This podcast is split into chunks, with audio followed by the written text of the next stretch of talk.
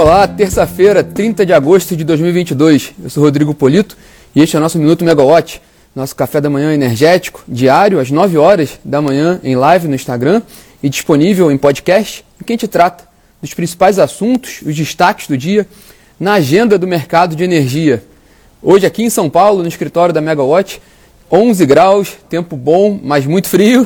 A mínima hoje aqui é de 9 graus e a máxima de 16 graus. Geralmente, quando eu estou no Rio de Janeiro, a mínima é de 16 graus. Porém, não há previsão de chuvas aqui em São Paulo nesta terça-feira.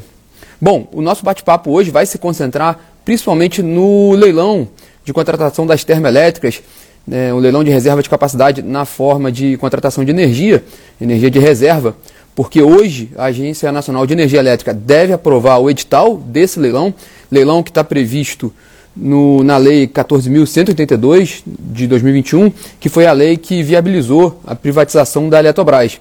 Por isso que é comum também a gente ouvir um pouco no mercado o pessoal comentando que é o leilão das térmicas da Eletrobras, mas não tem relação direta com a Eletrobras, foi parte do, da, da legislação do, da época, né, quando foi aprovada a lei que permitiu a realização dos estudos para a privatização da Eletrobras, também estava incluído lá a contratação de fontes de energia, no caso 8 gigawatts de termoelétricas. Mas esse leilão agora, específico, é um leilão de reserva de capacidade na forma de energia, que prevê contratar 1 gigawatt de capacidade no norte e para início de fornecimento no fim de 2026 e 1 gigawatt no nordeste, sendo 300 megawatts no Maranhão e 700 megawatts no Piauí, para início de suprimento no fim de, no fim de dezembro de 2027.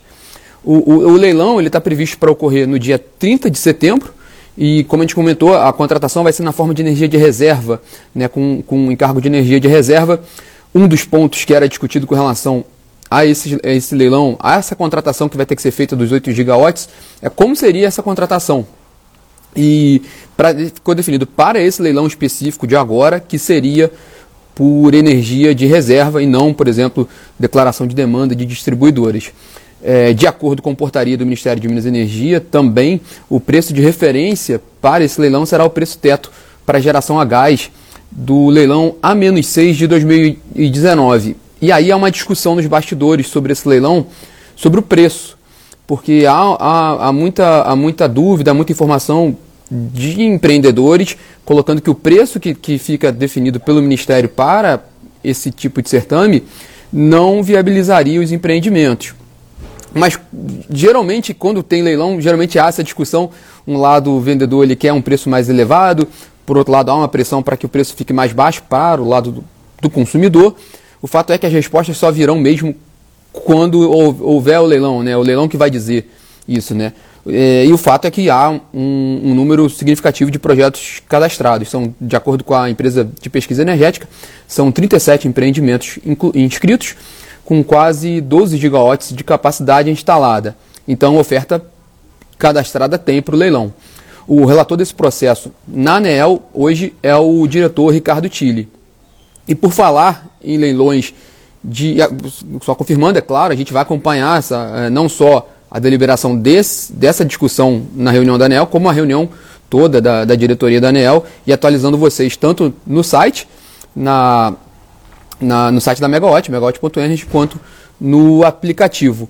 É, bom, é boa pergunta da Joy, né? É, bom, essa contratação é claramente ligada à, à, à, legislação, né? A pergunta é se teria alguma né, relação com a abertura do mercado, especificamente para esse leilão, está tá muito ligado no que foi previsto na legislação da, da privatização da Eletrobras.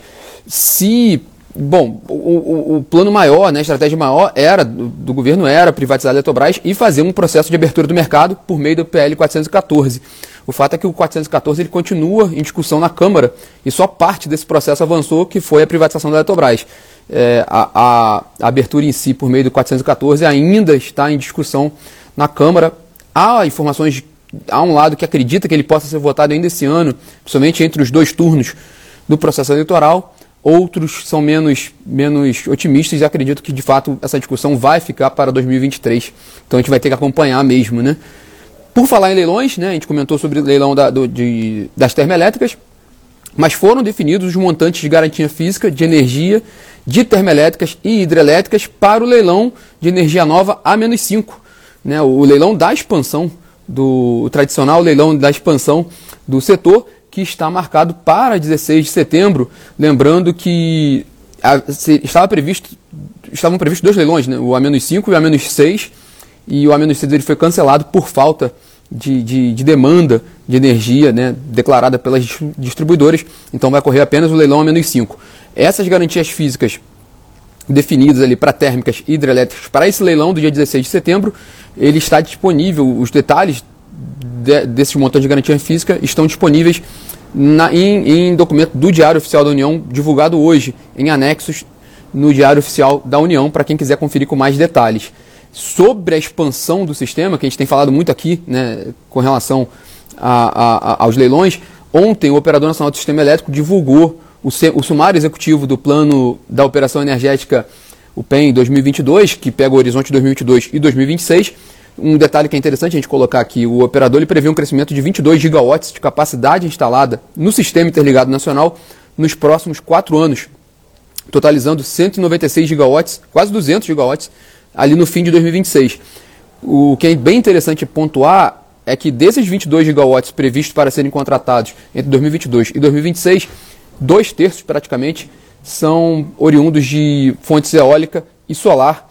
Então, é, é, mantendo ali a característica de renováveis na matriz elétrica brasileira, vamos ver como vai ser essa composição, como é que vai ser feita mesmo de fato essa contratação e expansão do sistema. Lembrando que a gente tem agora o leilão de contratação de termoelétricas e há uma, uma expectativa de, de entrada de mais termoelétricas na matriz também. Bom, sobre esse PEN, é, só lembrando que ele, o PEN ele ratifica um dado que a gente trouxe no início de agosto sobre a carga. O ONS prevê um crescimento de 2% da carga em 2022 em relação ao ano passado, e para esse período todo do PEN, um crescimento de 3,4% ao ano da carga entre 2022 e 2026. Para fechar o nosso bate-papo aqui hoje, começou hoje a greve de funcionários da eletronuclear Porém, pode ser que ela não dure muito tempo, porque o Sindicato dos Trabalhadores nas Empresas de Energia do Rio de Janeiro e região, o Sintergia, RJ, vai fazer agora, 9 horas da manhã, junto com a gente aqui no Minuto, uma assembleia para deliberar sobre a suspensão da greve.